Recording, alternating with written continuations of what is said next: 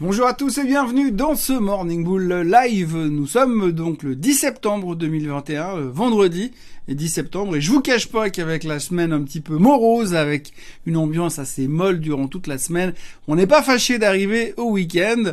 Alors il n'y a pas des kilos de choses à se raconter, mais on va essayer de faire le tour assez rapidement pour qu'on puisse partir se reposer pendant deux jours et être en pleine forme lundi matin pour recommencer une nouvelle semaine qui promet d'être, bah, on espère, un peu plus intéressante en tous les cas.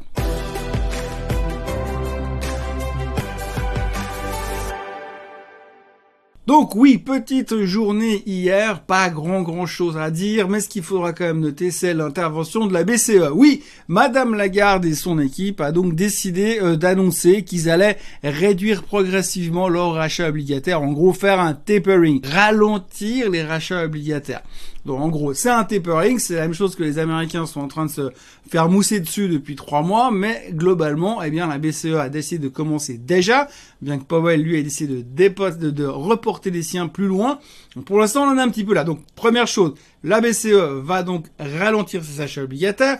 C'est pas censé être une super bonne nouvelle pour le marché, mais la bonne nouvelle dans tout ça, c'est que la BCE a quand même laissé entendre que c'est pas parce qu'ils arrêtaient les rachats obligataires qu'ils allaient forcément monter les taux. Et puis finalement, de nouveau, hein, comme beaucoup en ce moment, on fait de l'interprétation. On prend les données qu'on a, on réfléchit avec et on se dit bon alors, fondamentalement, la news elle est bonne ou elle est mauvaise, mais comment est-ce que ça pourrait être interprété? Et en l'occurrence, dans l'histoire du tapering aujourd'hui, en Europe, hier, alors ok, c'était pas un bull market de 14%, mais oui, il faudra retenir quand même que les gens ont relativement bien pris la nouvelle parce que ça signifie que l'économie va bien. C'est vrai que euh, on peut s'attendre à une réaction de la Banque centrale européenne ou des banques centrales en général quand l'économie va mieux, forcément. Donc c'est positif d'interpréter ça comme ça. Alors on pourrait très bien, dans un autre monde, dans un monde parallèle, cette nouvelle aurait pu être catastrophique. Mais hier, c'était interprété comme une bonne nouvelle. Pour le reste, on a eu des chiffres de l'emploi aux États-Unis qui étaient euh, les jobless claims, enfin les jobless claims, donc c'est ces demandes euh, chômage qui sont euh, publiées chaque semaine. Là, encore une fois, on est en dessous des attentes, donc c'est une bonne bonne nouvelle également, de moins en moins de gens demandent les indemnités chômage aux États-Unis. On a 310 000 demandes pour la semaine. C'est le niveau le plus bas depuis le début de la pandémie. Donc ça, c'était aussi une bonne nouvelle, mais c'est vrai que le marché américain, lui, il a fini un petit peu euh, en désuétude, en, en baissant légèrement, terminé dans le rouge. L'Europe légèrement vert, les États-Unis légèrement dans le rouge pas de quoi en faire un plat. Quatrième journée de baisse consécutive à New York sur le S&P en tous les cas. On a eu 54 records battus d'altitude depuis le début de l'année. Il en fait quatre journées de baisse consécutives. Ça va, ça va. En tout cas, j'ai pas encore les cheveux teints en orange de sitôt visiblement pour l'instant. La moyenne mobile des 50 jours sur le S&P 500, c'est le point euh, d'inflexion que tout le monde regarde pour commencer à racheter.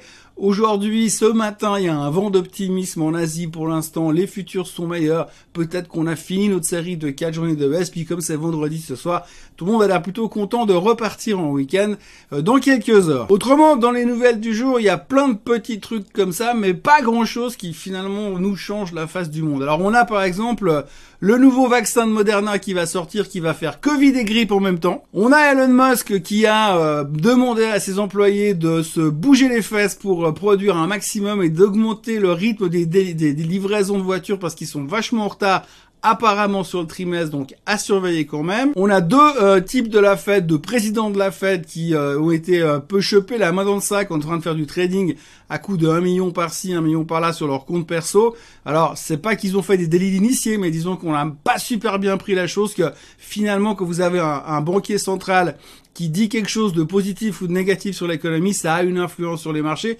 Et comme par hasard, au même moment, il avait pris, ils avaient pris des positions sur les, sur les marchés financiers.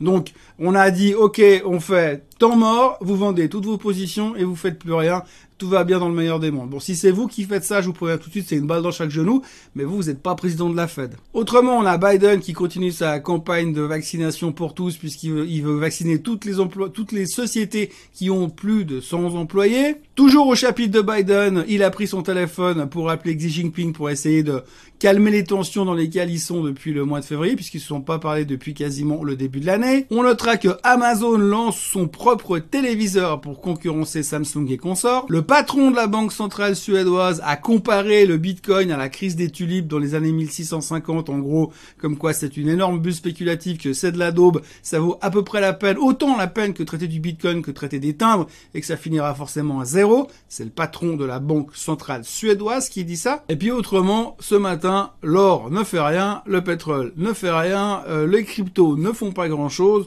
donc euh, c'est un peu l'imagerie de tout ça qui est très très calme, sans une euh, quantité extraordinaire de nouvelles neuves. Alors on peut espérer que la semaine prochaine, vu qu'on aura déjà passé le Labor Day, le jeune Genevois qui devait être super important visiblement pour les volumes boursiers, et puis ensuite on va pouvoir commencer à peut-être parler de vraies rentrées, puisqu'on dit toujours que le retour des investisseurs pour de vrai se fait entre le 10 et le 15 septembre.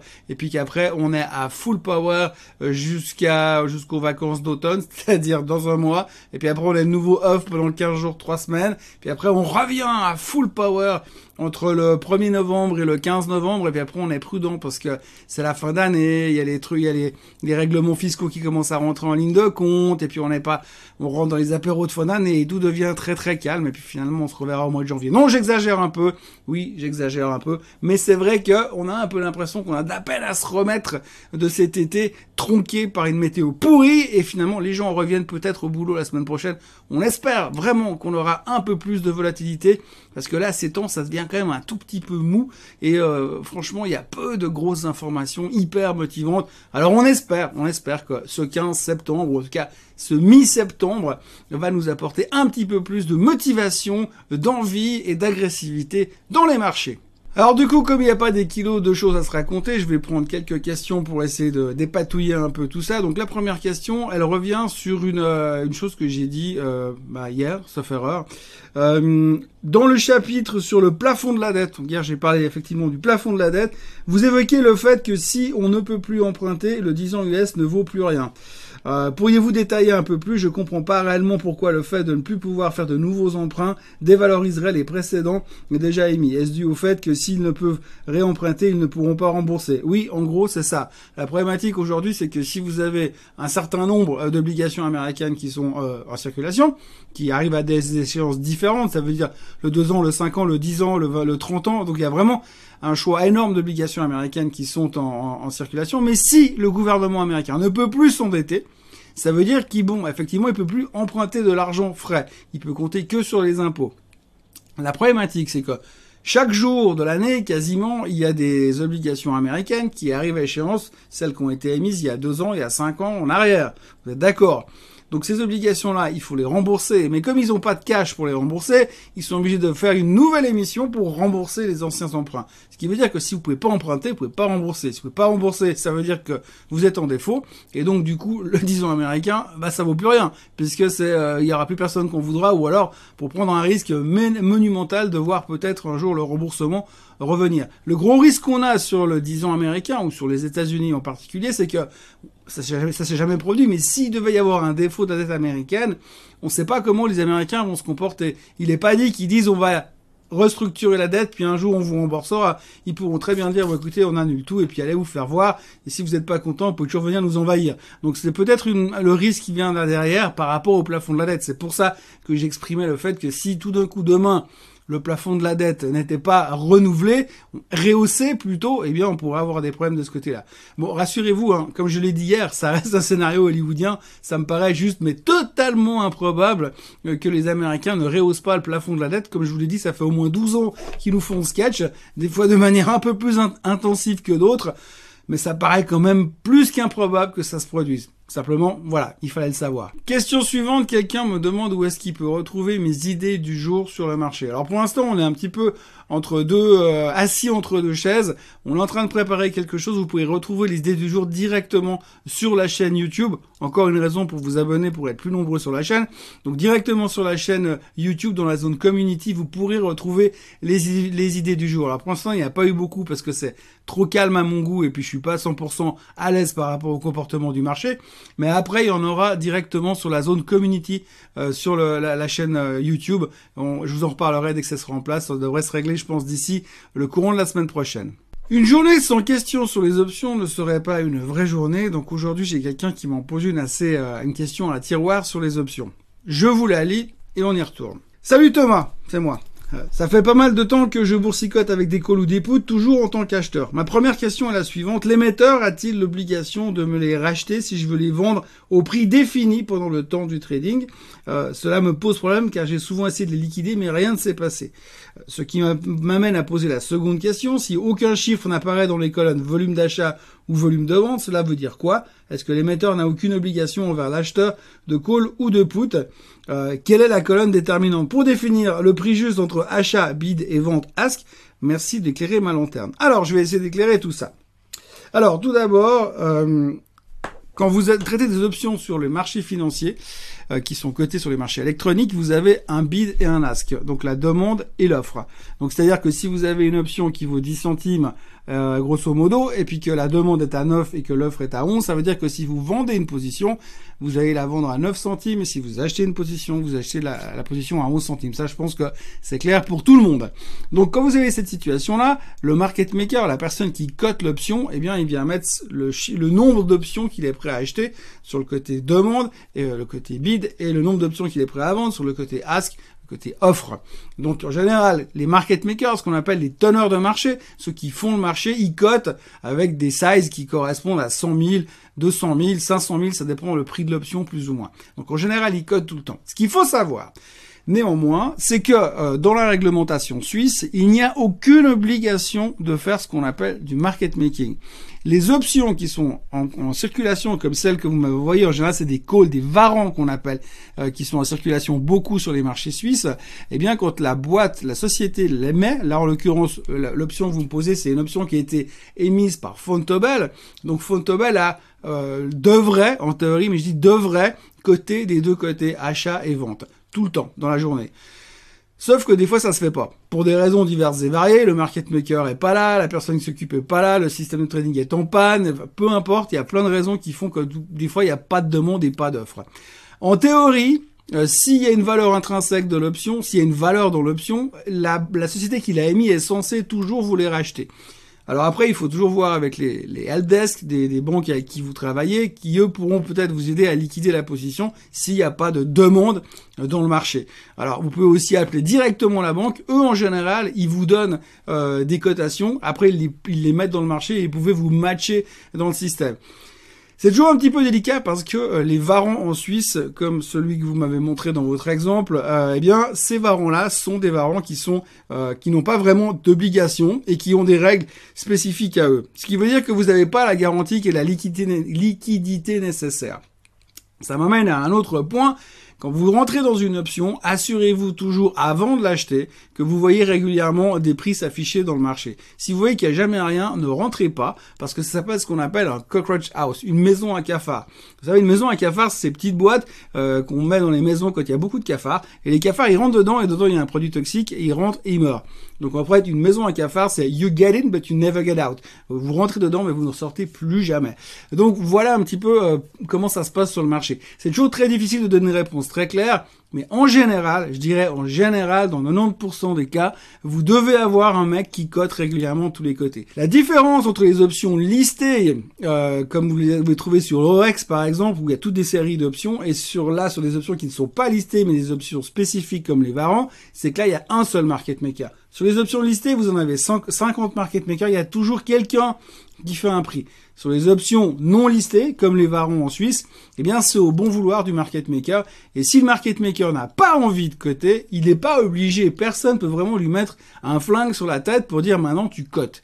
Donc ça reste toujours un tout petit peu délicat. Et puis, pour conclure votre série de questions, vous me demandez quelle est la colonne entre achat et vente qui détermine le prix de l'option. Mais en fait, il n'y a pas de, la, colonne, les colonnes bid and ask ne sont pas là pour déterminer le prix de l'option. Ça vous donne une idée du niveau. Maintenant, c'est clair que si vous prenez une option qui vaut pas cher, euh, là l'exemple que vous m'avez donné, vous m'avez donné une option qui vaut 2 centimes à 3 centimes. Donc l'écart, il est monstrueux en termes de pourcentage, d'accord? Donc ce qui veut dire que l'option, elle vaut quelque part entre les deux. Mais si vous voulez l'acheter, vous la payez 3 centimes. Si vous voulez la vendre, vous la vendez à 2 centimes juste derrière. Donc vous perdez instantanément 30% de votre position quasiment.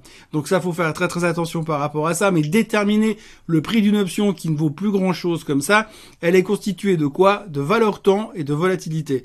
Donc le market maker, il a un système, un PC, où dessus il va aller jouer avec son curseur pour dire ah bah aujourd'hui la vol elle a perdu 2%.